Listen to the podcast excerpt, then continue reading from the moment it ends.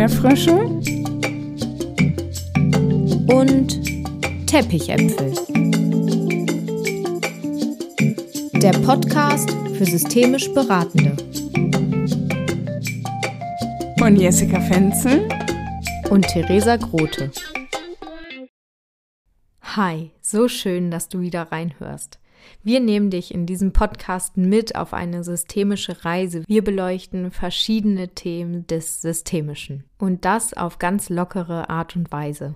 Heute geht es mit einem Interview weiter. Jessica befindet sich im Interview mit Judith Pierrot-Neef. Sie ist Ärztin für ganzheitliche Medizin und systemisch integrative Familientherapeutin. Sie sprechen über den Übertrag der systemischen Ansätze in der klassischen und ganzheitlichen Medizin und welchen Unterschied dies machen kann. Viel Spaß. Hallo Judith, schön, dass du heute hier im Podcast bist. Hallo Jessica, ja, ich freue mich auf die Einladung. Ja, voll schön. Wir wollen heute über dein systemisches Herzensthema sprechen. Äh, du arbeitest im Bereich von systemischer Medizin, sag ich jetzt mal so, ohne es ganz genau zu wissen. Und für mich ist es ja so, dass in Beratungsstellen, in der sozialen Arbeit, im Jugendamt oder so, da sind systemische Ansätze so ziemlich etabliert. Ähm, du arbeitest in der Allgemeinmedizin und ich bin einfach total neugierig zu hören, wie kann man systemische Ansätze da eigentlich leben? Genau, also ich bin auch jeden Tag wieder neugierig, wie es einem gelingen kann. Und ich bin jetzt, muss man vielleicht vorausschicken, ich bin natürlich nicht in der klassischen Allgemeinmedizin, so in dieser alle zehn Minuten neuen Patient-Kassenpraxis, ähm, sondern ich habe eine Praxis für ganzheitliche Medizin. Also ich bin angegliedert an eine große, ganz klassische hausärztliche Praxis und bin da wirklich zuständig für ähm, die chronischen Kranken, aber auch ähm, Patienten, die was anderes oder zusätzlich zur Schulmedizin etwas haben möchten oder wo die Schulmedizin so an ihren Grenzen ist. Das ist einerseits im funktionellen Bereich.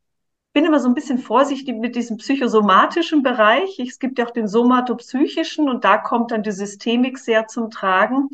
Das heißt, ich habe Zeit für meine Patienten, weil ein systemisches Arbeiten braucht Zeit. Mhm.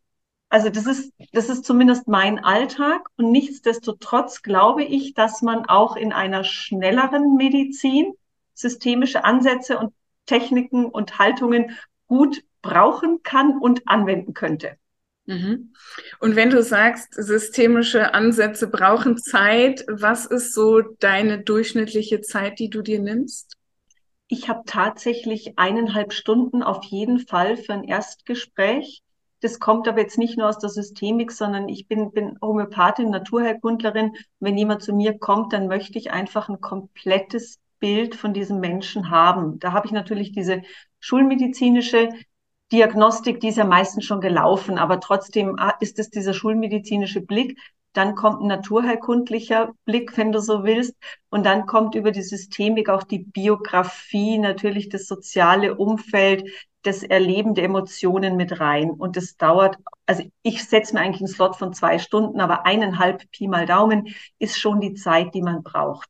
Und wenn Leute gezielt kommen zur systemischen Beratung, egal aus medizinischen Gründen oder aus psychologischen Gründen, Coaching, Lebenskrisen, Herausforderungen, setze ich es auch an. Wenn ich sie gut kenne, kann es auch sein, dass wir mal nur eine Stunde arbeiten. Mhm. Okay. Jetzt sagst du, dass du glaubst, dass auch bei schnelleren Formaten systemisches Denken seine Anwendung finden kann.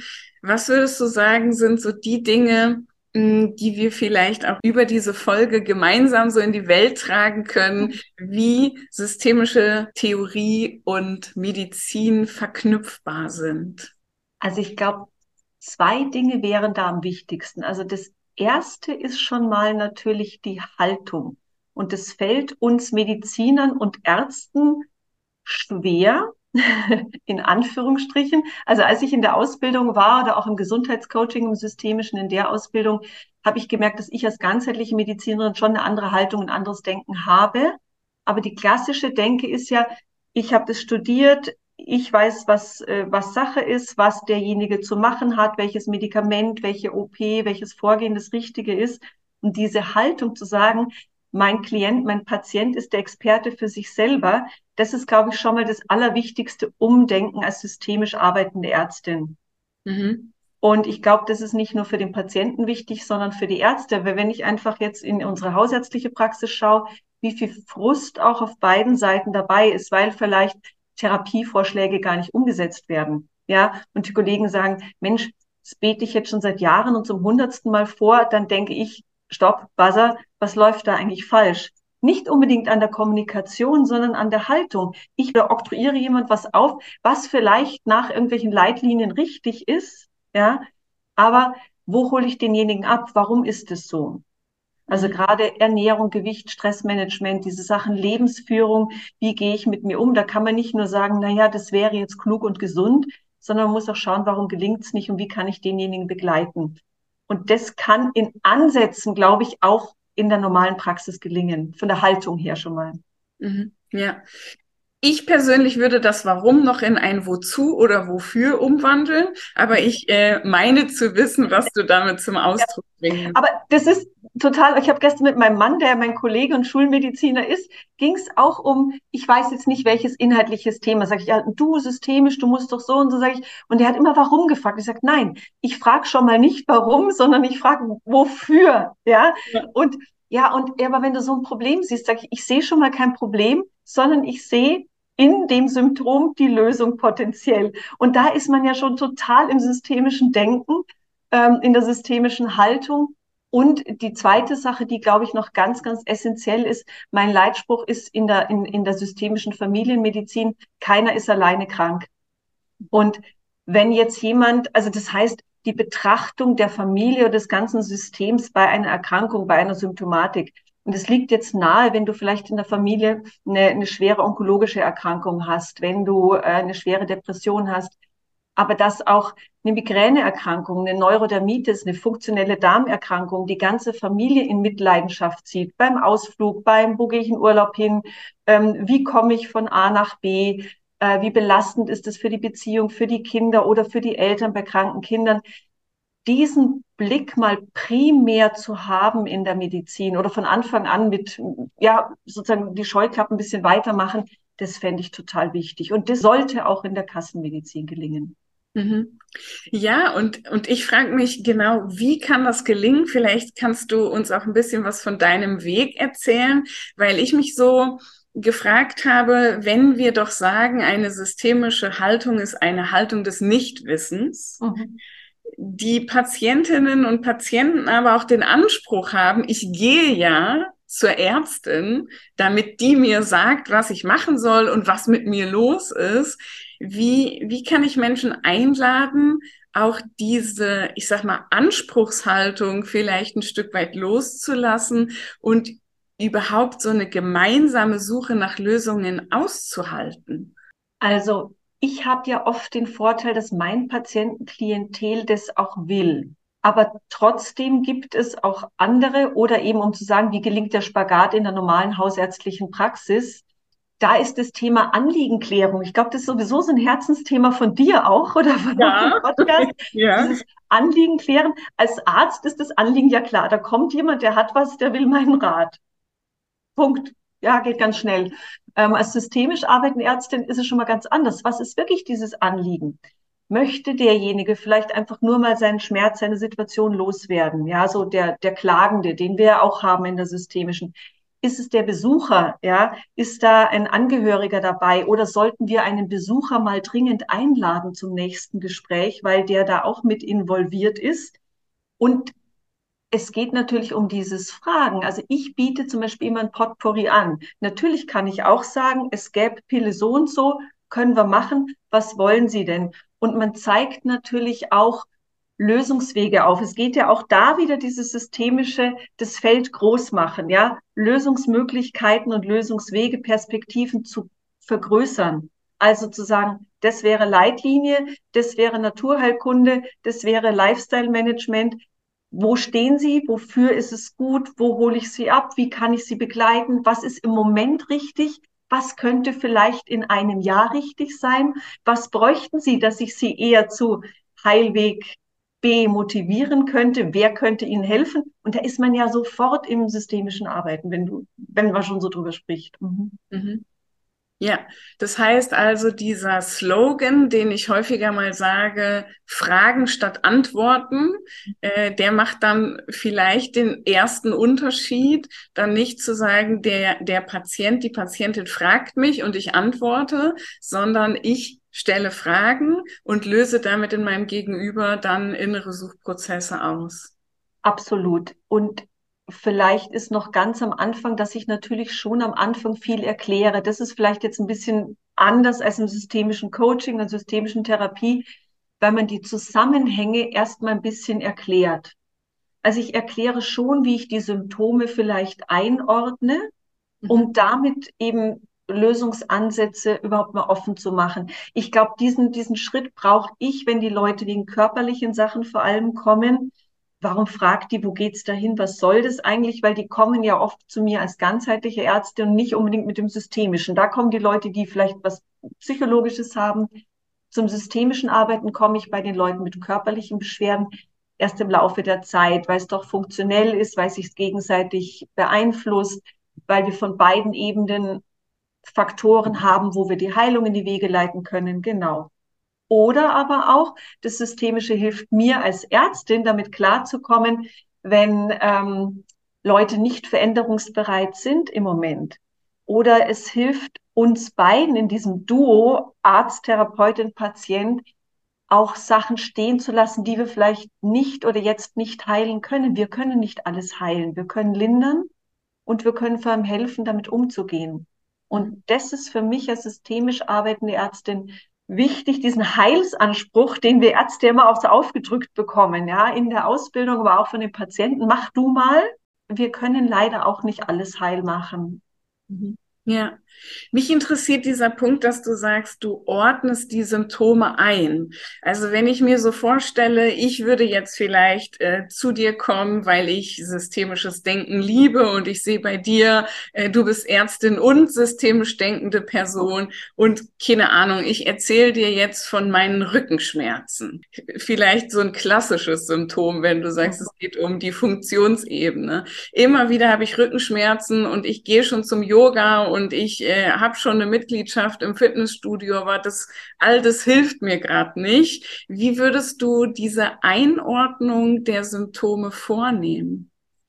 Da hilft mir eben diese wirklich große ganzheitliche Anamnese. Also ich, ich habe ja, also schulmedizinisch würdest du mir sagen, Labor ist in Ordnung, ähm, ich war im MRT, ich habe keinen Bandscheibenvorfall oder ich habe einen oder wie auch immer dann würde ich naturheilkundlich natürlich fragen, da gehört die Ernährung dazu, Bewegung, da gehört aber das Psychosoziale dazu, wie gut geht's dir? Und ich frage wirklich von Kopf bis Fuß komplett ab. Ja, also ich lasse erst erzählen und dann frage ich ab. Und dann tauchen schon immer noch andere Sachen auf. Und ob ich dann sage, hm, ist da vielleicht was, was immunologisches? Was ist noch in der Familie an Erkrankungen? Was könnte man an der Ernährung machen? Ähm, wann trat es auf? Das Psychologische kommt dann natürlich auch, ja, aber ich hole sie erst wirklich meine Leute einfach ganzheitlich ab. Für mich gehören alle, alle Ebenen abgeklärt, mhm. weil die Patienten ja, die, die zu mir kommen, sind ja oft auch weggeschickt worden. Ja, da war ich schon und es ist nur psychisch, sagt der Arzt. Oder äh, machen sich halt mal weniger Stress oder ich soll meinen Stress reduzieren. Ja, und Jetzt gibt's die Leute, die das erstmal nicht wahrhaben wollen oder die sagen, ja, da hat er recht, aber wie soll ich denn das machen? Und in, in beiden Fällen ist es wichtig, systemisch zu arbeiten. Entweder zu begleiten, dieses, dieses Lifestyle-Management, wenn wir das jetzt so modern nennen wollen, ähm, so ein systemisches Gesundheitscoaching, diesen Prozess zu begleiten. Und im anderen Fall, wenn die sehr in ihrer körperlichen Symptomatik verhaftet sind, was ich aber gar nicht negativ finde, sondern das ist der, das ist die Lösung für das Problem dieses Organismus, der da vor mir steht, der sich eben so organisiert hat in seinem System. Da den Perspektivenwechsel hinzubekommen, dass es auch vielleicht einen seelischen Hintergrund haben könnte. Warum die Schmerzen da sind oder warum ich einfach doch nicht in das Fitnessstudio gehe, wo ich doch den teuren Vertrag habe. Genau. Aber die Leute können das gut annehmen, weil ich sie auf all diesen Ebenen sehe. Und das ist natürlich schon ein großer Schatz. Hm, ja. Ja, du hast eben schon einmal so gesagt, ähm, ich möchte so ein komplettes Bild von meinem Gegenüber haben.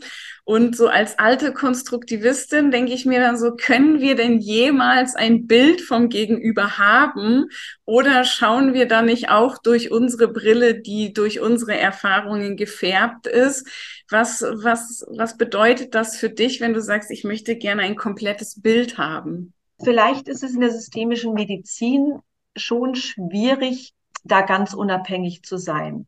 Also ich glaube, ein Bild, ein, komplettes Bild mir machen, heißt natürlich, dass ich switche eben zwischen der Schulmedizin, Naturheilkunde und dem systemischen. Systemischer Blick wäre vielleicht eher die Bedeutung, die Funktionalität, die Zusammenhänge, weil das ist ja auch das Dynamische, wo ich verändern kann. Und trotzdem muss ich ja entscheiden, muss ich mir ein gewisses objektives Bild schaffen? Ist da eine Erkrankung? Ist da organisch was? Sind da äh, verschobene Werte? Um auch zu wissen, welchen Lösungsspielraum habe ich, welchen, welchen Raum haben wir an Möglichkeiten. Und der Patient muss natürlich die funktionellen Zusammenhänge, wie wirkt Hormon A oder Ernährung B mit dem Darm und der Seele zusammen. Wenn ich das nicht begreife, kann ich, glaube ich, auch nicht so leicht tätig werden. Mhm. Also das ist zumindest im Moment noch mein Konstrukt des Handelns. Ja, okay. Wenn, wenn du so sagst, ich muss mir ähm, bestimmte Dinge vergegenwärtigen oder auch Zusammenhänge einordnen, wer definiert dieses Muss? Ist das das kassenärztliche System? Ist das die Berufsehre? Was, was ist die, dieser Faktor hinter ich muss? Hm, das ist letztendlich vielleicht die Hypothesenbildung.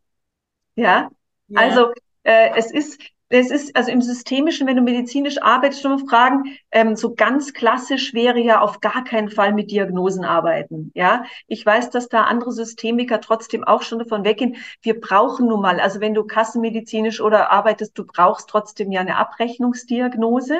Mhm. Und es ist natürlich schon vom Lösungs- und Möglichkeitsspielraum her ein Unterschied, ja, was da an Erkrank tatsächlich an Diagnose vorliegt. Also ich glaube, sich komplett frei zu machen, vor allem bei organischen Erkrankungen, das, also das wäre schon schon eine große Herausforderung. Aber du hattest noch eine, ich habe jetzt die, die zweiten Fragen von Kassenmedizin, Diagnosen, du hattest jetzt noch einen zweiten, war noch ein zweiter Aspekt. Ach genau, die Hypothese, warum ich das brauche, um es einzuordnen.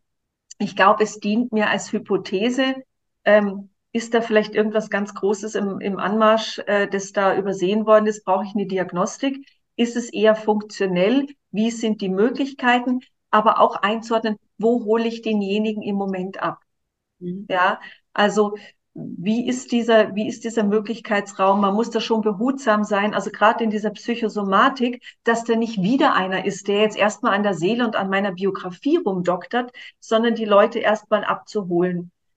Und das brauche ich, glaube, also dieses Muss kommt von mir, dass ich mir immer wieder neu eine Hypothese bilde. Und einordnen heißt aber für mich nicht, aha, okay, das Symptom kommt vom Darm oder vom Eierstock oder weiß nicht was von der Schilddrüse. Das wäre ja dann wieder meine, meine fixe Hypothese oder meine Diagnose. Das ist eine Arbeitshypothese, eine Möglichkeit. Es könnte sein, es sind die Zusammenhänge.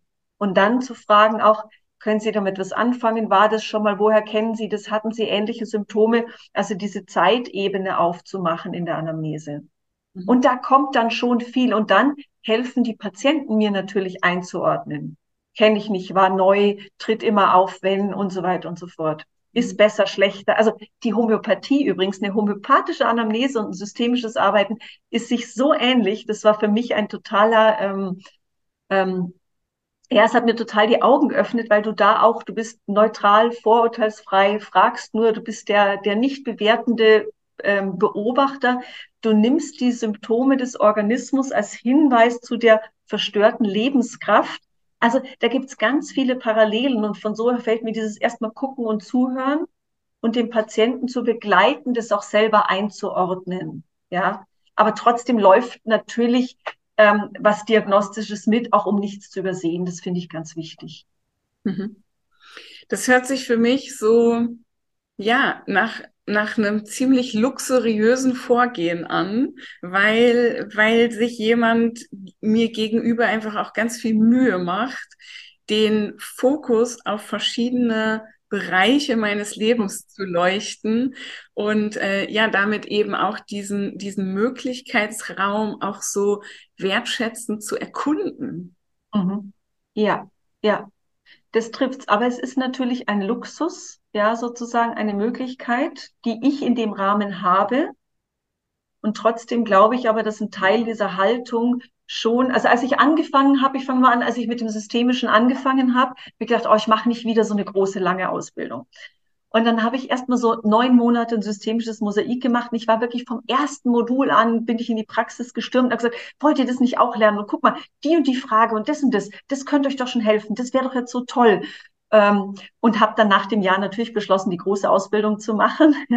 Aber mein Herz würde schon dafür brennen, auch in der ähm, so kleine Tools, kleine Techniken in der normalen Medizin zu haben.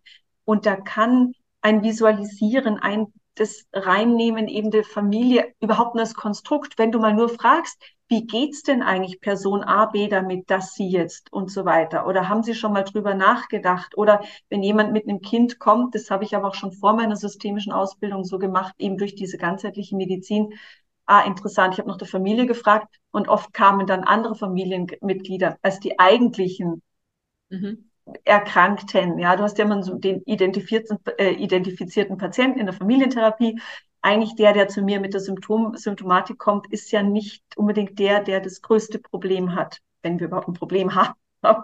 ja. Sondern der, der es anzeigt und der sich dafür entschieden hat, es auch nach außen ja. zu tragen. Genau, und der, der zeigt so, jetzt guck doch mal auf meinen Bruder oder auf das Thema der Eltern, ja. Und das sind halt in meinem Fall oft die körperlichen Beschwerden, ja. Ja.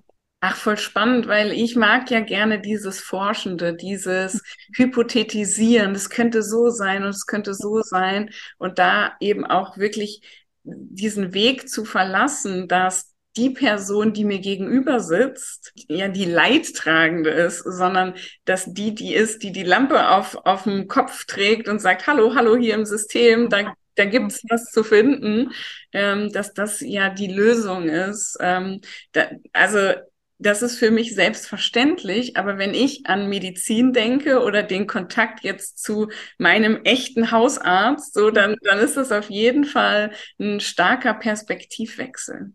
Ja, und ich glaube aber, dass das den Medizinern selber auch gut täte. Es würde sehr viel Druck und Verantwortung nehmen. Die müssen wir natürlich tragen, aber auch eine Verantwortung für das eigene Wohlbefinden dem Patienten zurückzugeben. Sei es, dass er eine Therapie machen möchte oder nicht, oder hinzuschauen, ja, mhm. und da abzuholen. Und natürlich muss ich den Patienten oder den Wunsch des Patienten respektieren, gerade jetzt in der Kassenpraxis. Und wenn jemand Antibiotikum will ähm, und die Alternative nicht möchte, dann ist es okay. Da darf ich ihm auch nicht was an die Alternative überstülpen, ja. Also der Patient sollte, also was mir so wichtig ist, ich habe ja auch einen eigenen Gesundheitspodcast, wo es uns darum geht, den Leuten diese Befähigung wieder zu geben, auf ihre Gesundheit zu schauen und dann auch zu Ärzten, Therapeuten, egal ob Osteopath, hinzugehen und sagen, guck mal, ich glaube, das könnte daran hängen oder ich habe das und das beobachtet oder wie könnte ich denn selber mir was Gutes tun, die Selbstheilungskräfte anregen, mal kleine Sachen selber behandeln. Ich finde es total wichtig, dass wir wieder Eigenkompetenz, Selbstwirksamkeit auch im medizinischen Bereich erlangen. Ja dass wir uns ein bisschen ablösen von, ich gehe irgendwo hin, die wissen dann schon Bescheid und die ja. machen dann, ich muss dann wohl oder übel mitmachen, wenn sich was verändern soll, sondern vielleicht ja auch dieses, was ich auch aus meinen Beratungsprozessen kenne, diesen Zugang zum Körper wieder freizulegen und dieses, dieses intuitive Schwingen und Wissen des Körpers dann auch wieder zu nutzen, der uns ja eigentlich ganz viel anbietet, wenn wir darauf hören mögen. Ja, ja, also absolut. Und genau das ist der Punkt. Das brauchen wir sehr. Das habe ich in diesen ganzen vielen Jahren, die ich als Ärztin arbeite, immer gemerkt. Wir haben so sehr den Bezug zu unserer Körperwahrnehmung verloren. Und da spielt natürlich Achtsamkeit oder diese körperorientierte Therapie. Also ich habe meine Ausbildung auch bei einem Institut gemacht, die da sehr viel Wert drauf gelegt haben. Also bin systemisch integrative Physiotherapeutin, weil das für meinen Bereich natürlich auch ganz toll ist. Wir spüren unseren Körper meistens, wenn er wehtut und nicht funktioniert. Mhm. Ja, aber rechtzeitig zu gucken, ähm, A, wie geht's mir heute oder wie esse ich heute, wie reagiere ich auf, das trainiere ich dann oft, trainieren in Anführungsstrichen oder erarbeite ich wieder gemeinsam mit den Patienten, dass sie dann in Zukunft einfach viel besser und ohne mich, es geht ja auch darum, wegzukommen vom Therapeuten, auch wegzukommen von einem Psychotherapeuten. Das ist ja auch das, wo unsere Psychotherapie, unsere klassische so dran klangt. Ja, da bin ich hier noch drei Jahre auf der Couch, wunderbar. Sondern zu sagen, nein, wo kommst du ins Tun? Ja, und wir können nach, nach zurückschauen, aber erstmal geht es darum, dass es dir besser geht. Möglichst schon bis zur nächsten Sitzung, klitzekleinen Schritt, ja, in der Wahrnehmung. Und ich finde das so spannend, weil ich habe das, glaube ich, schon in einer Podcast-Folge auch mal erzählt, aber wenn ich die, die Leute dann so frage, wollen wir mal eine ganz kleine Übung machen? Ich würde ihnen das so anbieten, dass sie einmal kurz die Augen schließen, mal so durchatmen und mal so mitbekommen, was, was ist eigentlich im Körper los, dass diese fünf Minuten, wo die Leute dann sagen, ja, kurz schon, aber dann müssen wir noch reden, so, ähm, diese fünf Minuten oft genau den Unterschied machen. Mhm. Dann zu sagen, oh, ich habe total gemerkt, wie ich in der Anspannung bin. Und ich so denke, manchmal sind es von 60 Minuten Beratungssitzung auch die fünf Minuten Achtsamkeit, die dann den Unterschied machen, der den Unterschied macht. Und diese Achtsamkeit, die macht ja auch im Alltag, die im Alltag im klitzekleinen zu leben, ja, das ist bei mir, also bei mir ein Schwerpunkt ist auch Ernährung und Darmgesundheit, einfach also als, als wirklich Zentrum der Gesundheit und natürlich Stress. Ähm, da immer wieder innezuhalten, eben warum esse ich, ähm, wo spüre ich den Bauch, also das ist wirklich ganz, ganz, ganz basal, um auch in die Heilung zu kommen. Ja, also dass die Leute das wieder lernen. Im Emotionscoaching hat man das ja genauso, ja. Aber auch bei diesen körperlichen Ebenen. Wann beginnt denn der Bauch sich so ein kleines bisschen anders zu fühlen? Was ist denn der erste Schritt? Wie ist dann die Haltung und so weiter und so fort? Das ist total spannend und manchmal muss ich mich selber immer wieder dran erinnern, von diesem Reden aufzuhören und sagen, nee, stopp, break, wir gehen in den Körper oder wir stellen so ein körperliches System mal auf, was die Leute natürlich erstmal total verwirrt, wenn die nicht primär systemisch kommen, sagen, wie soll ich jetzt meine Nasennebenhöhlenentzündung hier aufstellen? Was hatten die ein? ja, und trotzdem danach zu sagen, Wahnsinn, ich hätte nie gedacht, und das ist ja spannend. Oder wenn man nach einem längeren Beratungsprozess mal zurückkommt und sagt, das ist spannend, wissen Sie doch, das haben wir doch damals aufgestellt, da war das alles schon zu sehen. Jetzt begreife ich das eigentlich erst, das heißt, unser Körper und unser intuitives Bewusstsein und Wissen, unser Körperwissen, das ist so klug. Ja, und das ist so ein Schatz und das ist so ein Werkzeug und dass wir das nicht besser nutzen, ja, um in die Heilung zu kommen. Ja, das ist, äh, das finde ich einfach total spannend und spannende Herausforderung. Ja, und jetzt denke ich mir so, wenn Menschen zuhören, die im medizinischen Bereich unterwegs sind, dann ähm, haben wir jetzt so rausgehört, schau, schau doch mal auch auf die Umwelt, äh, dass du nicht nur den Menschen siehst, der vor dir sitzt, stell mehr Fragen, als dass du Antworten gibst. Dann hast du gesagt, diese systemische Haltung, da kann man doch schon mal so kleine Fragmente auch mit reinnehmen. Hm, das wünsche ich unseren Ärzten und Ärztinnen sehr. Mhm. Wenn ich mir jetzt aber vorstelle, dass auch Menschen zuhören, die selber mal zum Arzt oder zur Ärztin gehen mit einer systemischen Idee, was wäre so deine Idee? Wie könnten wir von der Patientinnenseite Ärzte und Ärztinnen einladen, mhm. auch unseren systemischen Blick einzunehmen? Also ich glaube, das erste beginnt schon zu Hause, dass man einfach mal dieses Gut in sich reinspüren. Wenn ich jetzt zum Arzt gehe und habe die und die Symptome, dass ich mir selber mal Gedanken mache, äh, habe ich denn Ideen, was es liegen könnte? Mhm. Und mir auch vorher natürlich schon mein Anliegen, meinen Auftrag überlege, was will ich denn eigentlich? Will ich eine Pille äh, oder irgendein Medikament, weil das ist momentan so, möchte ich überhaupt nur mal jemand, der mir hilft, mich zu sortieren? Das ist ganz oft ein Thema bei mir. Ich möchte mal, dass mir jemand hilft, dass wir da irgendwo meinen Weg finden. Äh, also möchte ich schon eine Lösung?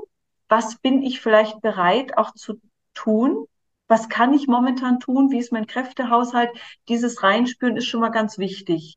Und wenn ich dann komme, glaube ich, dieses Selbstbewusstsein, das meinte ich vorher, dass wir die Patienten oder dass ich gerne die Patienten ermächtigen möchte, auch zu sich stellen. Natürlich ist es bei uns Ärzten schrecklich, wenn jemand kommt und mit hier Dr. Google, ich weiß schon, was ich habe und gucken Sie mal. Aber trotzdem ähm, schon ein gewisses Selbstbewusstsein zu sagen, ähm, dem Arzt gleich zu sagen, was man sich wünscht, was eine Idee wäre, aber auch da den Raum offen zu halten. Wenn der Arzt jetzt aus seiner Haltung vielleicht doch sagt, da ist es zu früh oder lass uns da nächste Woche nochmal draufschauen ähm, oder vielleicht ist es jetzt zu akut, da braucht man vielleicht ein, Antibiotikum, ich weiß es nicht. Das natürlich da auch offen zu sein. Also die Eigenwahrnehmung, das Anliegen klar zu machen, was wünsche ich mir, vielleicht auch mutig zu sein, sich nicht abschmettern zu lassen im Gespräch, sondern zu sagen, nee, ich habe es noch nicht verstanden, können Sie es mir noch mal erklären? Gäbe es eine Alternative?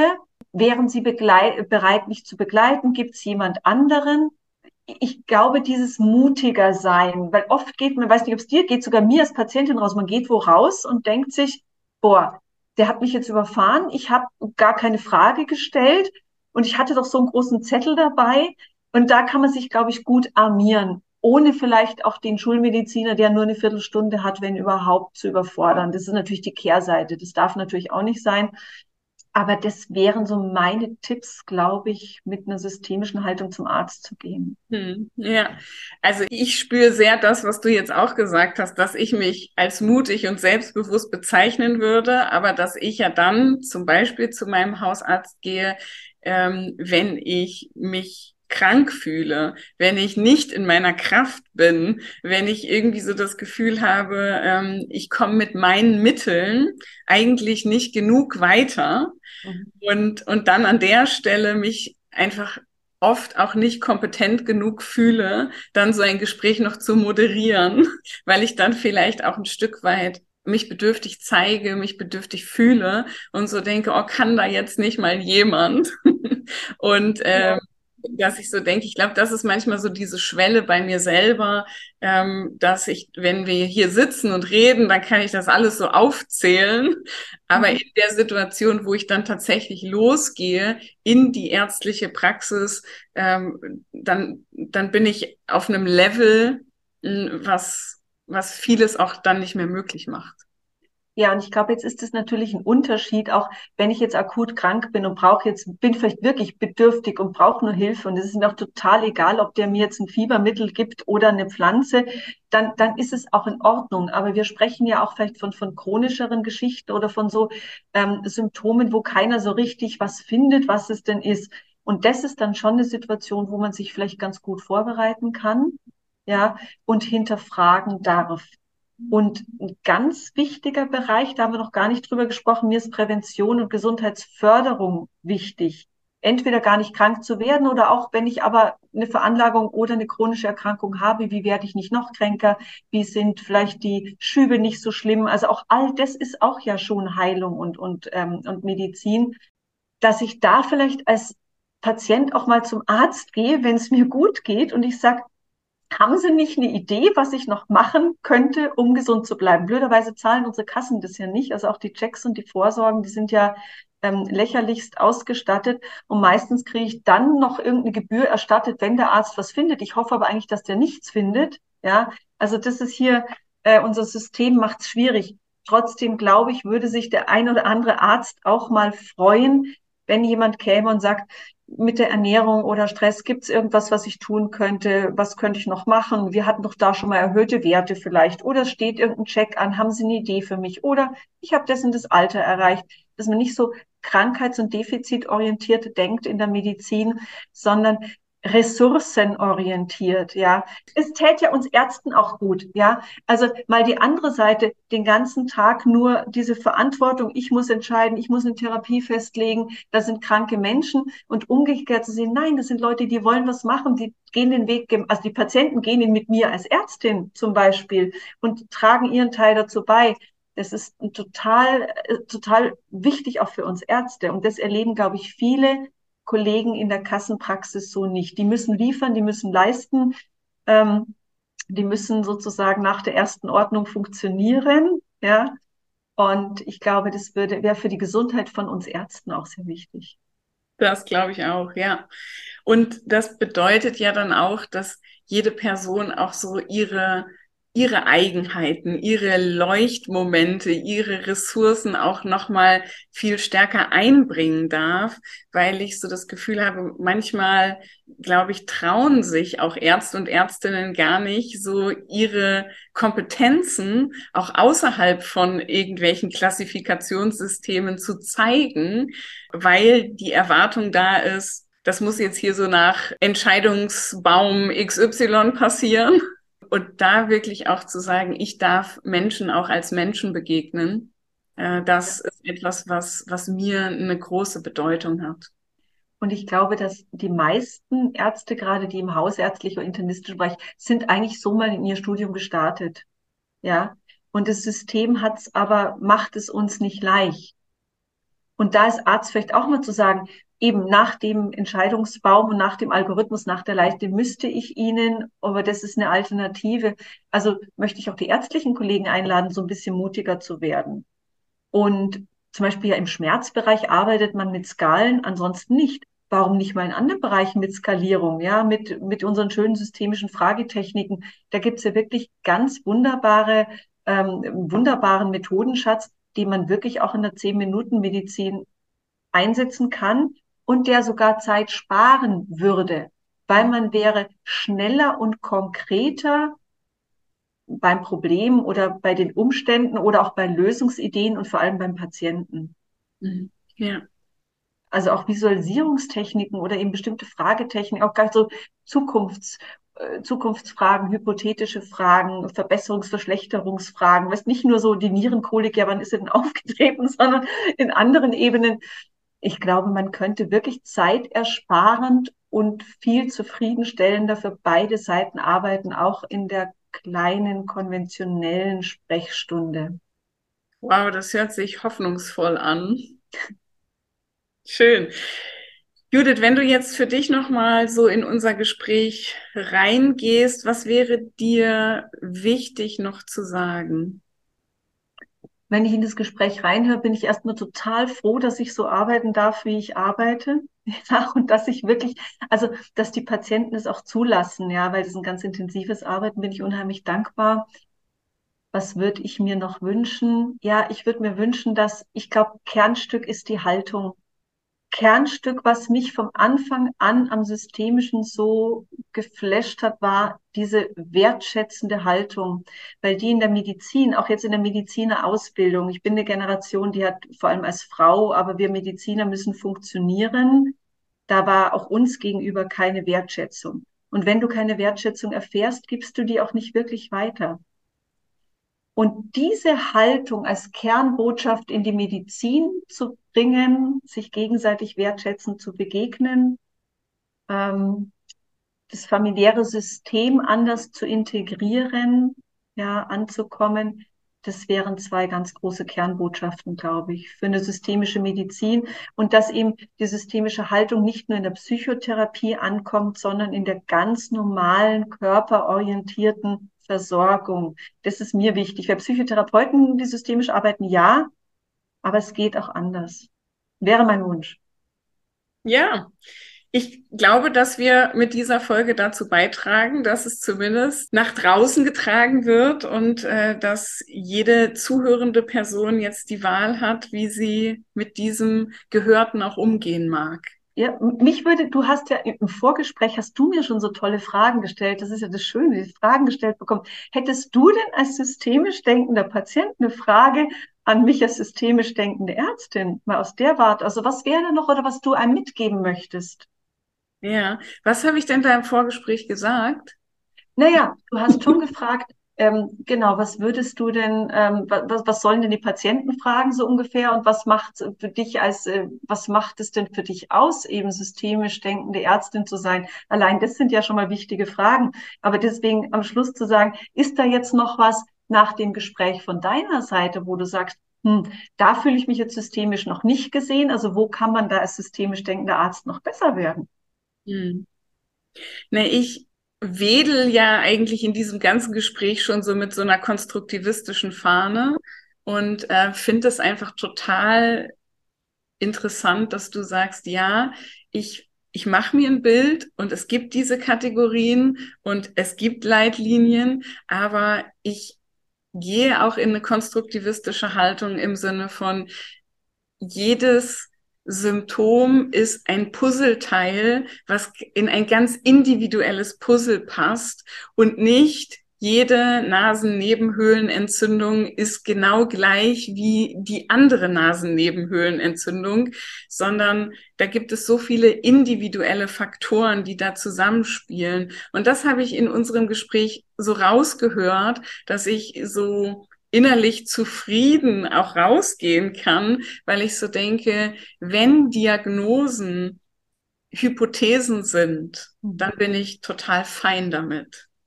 Genau. Ja, ich meine, schau dir doch an, es gibt Menschen, die haben schwerste Rückendeformitäten oder Gelenksdeformitäten und haben kaum Beschwerden. Und da ist jemand, da siehst du nichts und der hat nur vielleicht so eine ganz Mini-Skoliose und hat die ganze Zeit Probleme. Und beide machen Sport und beide tun und beide haben vielleicht das soziale Umfeld stimmt und trotzdem. Das heißt, ich habe die gleiche, ich habe vielleicht eine Diagnose, aber eine unterschiedliche Symptomatik. Ja, also deswegen ist die, die Diagnose ein hilft vielleicht so ein ähm, Stützrädchen, ja, oder oder so ein, so ein ja noch noch so eine, so eine Konstruktionshilfe, die du aber einfach immer hinterfragen musst, wie du die Hypothesen immer neu hinterfragst, validierst oder verwirfst in einem systemischen Gespräch. Genau. Ja. Ich habe halt häufiger mal die Erfahrung gemacht, dass Ärzte und Ärztinnen auch so gewisse Lieblingsdiagnosen haben. Und ähm, da gibt's ja diese, äh, diese Episode von Watzlawick oder so, wo er sagt, wenn dein einziges Instrument ein Hammer ist, dann äh, wirst du jeden irgendwie zum, zum Nagel machen. so ähm, und, und ich so denke, das habe ich bei dir so gespürt, dass es auch keine Festlegung gibt in so einem engen Radius oder so, ähm, sondern dass du eben auch aus der ganzheitlichen Medizin inspiriert eh auch ein, ein viel größeres Bild in den Blick nimmst. Genau, und trotzdem kann ich vielleicht mit dem Hammer besser umgehen als mit der Stichsäge. Ja, und wenn ich merke, dem Patienten täte Stichsäge besser, dann muss ich halt zu einem anderen Kollegen schicken. Von so her glaube ich, muss man trotzdem selbstkritisch sein. Und natürlich hat man, hat man Diagnosen oder Zusammenhänge, in denen man besser ausgebildet ist, die einem näher stehen. Man nimmt sich ja immer mit rein ins System, was einen selber erinnert, wo man selber seine Baustellen hat. Natürlich landet man ja immer auch bei dem Fachgebiet, wo man vielleicht selber seine Themen hat. Aber das ist ja immer die Herausforderung zu gucken, wo bin ich da blind, wo bringe ich da meines mit rein und wo muss ich genauer hingucken. Und deswegen ist es ja so schön, dass der Patient kommt und die kommen oft und sagen, das war jetzt ein wunderbarer Weg, vielen Dank. Ich glaube, jetzt täte mir die chinesische Medizin gut. Oder ich habe da gerade einen tollen Sohn, so Therapeuten, und die, keiner von uns ist sauer. Ich kenne oft Leute, die gehen vom Arzt weg und der ist dann stinksauer und ich sage, nein, ich habe sie den Stück des Weges begleitet. Viele kommen zurück oder grüßen und sagen, das und das hat geholfen. Und ich glaube, das ist natürlich schon unsere Aufgabe, zu schauen, was sind da fixierte Konstrukte, wo sind wir da ein bisschen blind. Aber das geht einem, glaube ich, als systemische Beraterin und Therapeutin ja auch so. Absolut, klar. Wir, wir nehmen uns selber nicht raus aus dem Spiel und ähm, jedes Gespräch ist unterschiedlich, äh, je nachdem, womit ich auch gerade befasst bin. Ob ich es heute mache oder in zwei Wochen, sind zwei völlig verschiedene Gespräche. Ja. Genau, ja. Oder wie du bei, bei dir neulich zu sagen, man, man lernt eine Technik kennen und am nächsten Tag kann man sie gleich dreimal einsetzen. So kommt der Hammer dreimal zum Einsatz, ja. so ist es einfach. Genau. Man war bei einer neuen Fortbildung und schon guckt man natürlich mit einer anderen Lupe auf das System, das einem da gegenüber sitzt. Ja, und da finde ich, ist aber auch so eine Haltung von Humor oder eine gewisse Leichtigkeit dann auch wieder wichtig, weil es gibt diese Phänomene ähm, und es darf aber auch dann nicht zu stark ausgeprägt sein, dass man sozusagen schon weiß, in, in der Stadt ist es so, wenn du zu dem und dem gehst, dann kriegst du auf jeden Fall die Diagnose XY. Mhm, genau, ja. Ja. Das ähm, halte ich dann eher ähm, für ungünstig. Wenn man mit der Diagnose und der nachfolgenden Therapie gesund wird, ist es ja okay, wenn es die Diagnose ist, ja. Nur wenn man auf der Stelle tritt, sollte man eben die Hypothese Schrägstrich Diagnose mal überprüfen. Ja, ja genau.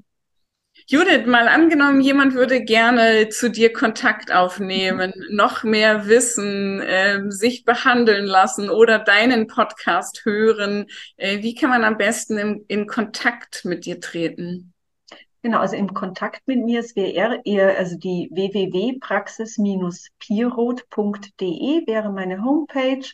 E-Mail kontakt at praxis-pirot.de. Der Podcast von meiner Kollegin und mir heißt Frauenleben, alles groß geschrieben aus der Praxis und mitten aus dem Leben. Also medizinisches und menschliches für Frauen, aber auch für Männer, weil die gehören ins System. ja. ja, und da kann man mich eigentlich erreichen. Mir eine E-Mail schreiben, ist auch meine Telefonnummer zu finden. Und man kann mich kontaktieren. Es wird ein Erstgespräch geben, weil mir immer wichtig ist, Passt es auch? Ist es Anliegen? Bin ich da überhaupt die Richtige oder habe ich die Kompetenzen nicht? Das kann man klären. Das geht auch in der Videosprechstunde, die therapeutenkonform ist. Das läuft dann nicht über Zoom oder ähnliches. Mhm. Und äh, einfach mich kontaktieren und dann werden wir hoffentlich zueinander finden. Und sag noch mal kurz, wo ist deine Praxis? Das ist in München ja, also genau, südlich von München. Das ist äh, für jemanden wie mich aus Niedersachsen ein sehr weiter Weg. Ja, und es geht aber erstaunlich viel per Video. Natürlich, wenn was Organisches ist, also mir ist es natürlich wichtig, die Leute wirklich auch in der Hand zu haben, zu untersuchen. Und wenn es um was wirklich Medizinisches geht, wo wir Medikamente brauchen, Untersuchungen, dann möchte ich, dass, dass ein Arzt vor Ort ist, ja, dass das immer angeschaut wird. Aber ähm, Ernährungsberatung oder Gesundheitscoaching oder auch diese reine systemische Beratung, unabhängig vom medizinischen, das weißt du ja auch, das geht erstaunlich gut, auch mit Techniken zu arbeiten, Aufstellung, was da mittlerweile per Video geht. Also auch, ähm, auch Patienten, die neu zu mir kommen, funktioniert auch. Hab auch Patienten in Niedersachsen. Wow, das ist eine schöne Aussicht. Judith, aber ich habe meine Grenzen. Also wenn es ein kardiologischer Patient ist, dann sage ich, würde ich gerne machen, aber ähm, da muss man, da muss man seine Grenzen kennen. Mhm. Okay. Judith, so lieben Dank, dass du da warst und wir über systemische Ansätze in der Medizin sprechen konnten. Sehr gern, hat mir total Spaß gemacht. Also danke, dass ich hier, also ich brenne für das Thema. Danke, dass ich da mit euch sprechen durfte. Was hat die Folge in dir ausgelöst? Wenn du Fragen oder Anmerkungen hast, dann geh gerne in den Austausch mit uns, schreib uns eine Mail an erdbeerfrösche und teppichäpfel.web.de oder auf Instagram, da findet ihr uns unter flow. In den Show Notes findet ihr einmal den Link zur Homepage von Judith und weiterführende Literatur. Wenn auch du Teil des Podcasts sein möchtest, dann nimm gerne Kontakt zu uns auf mit deinem Herzensthema. Ansonsten geht es in zwei Wochen mit einer neuen Folge weiter. Join the next level.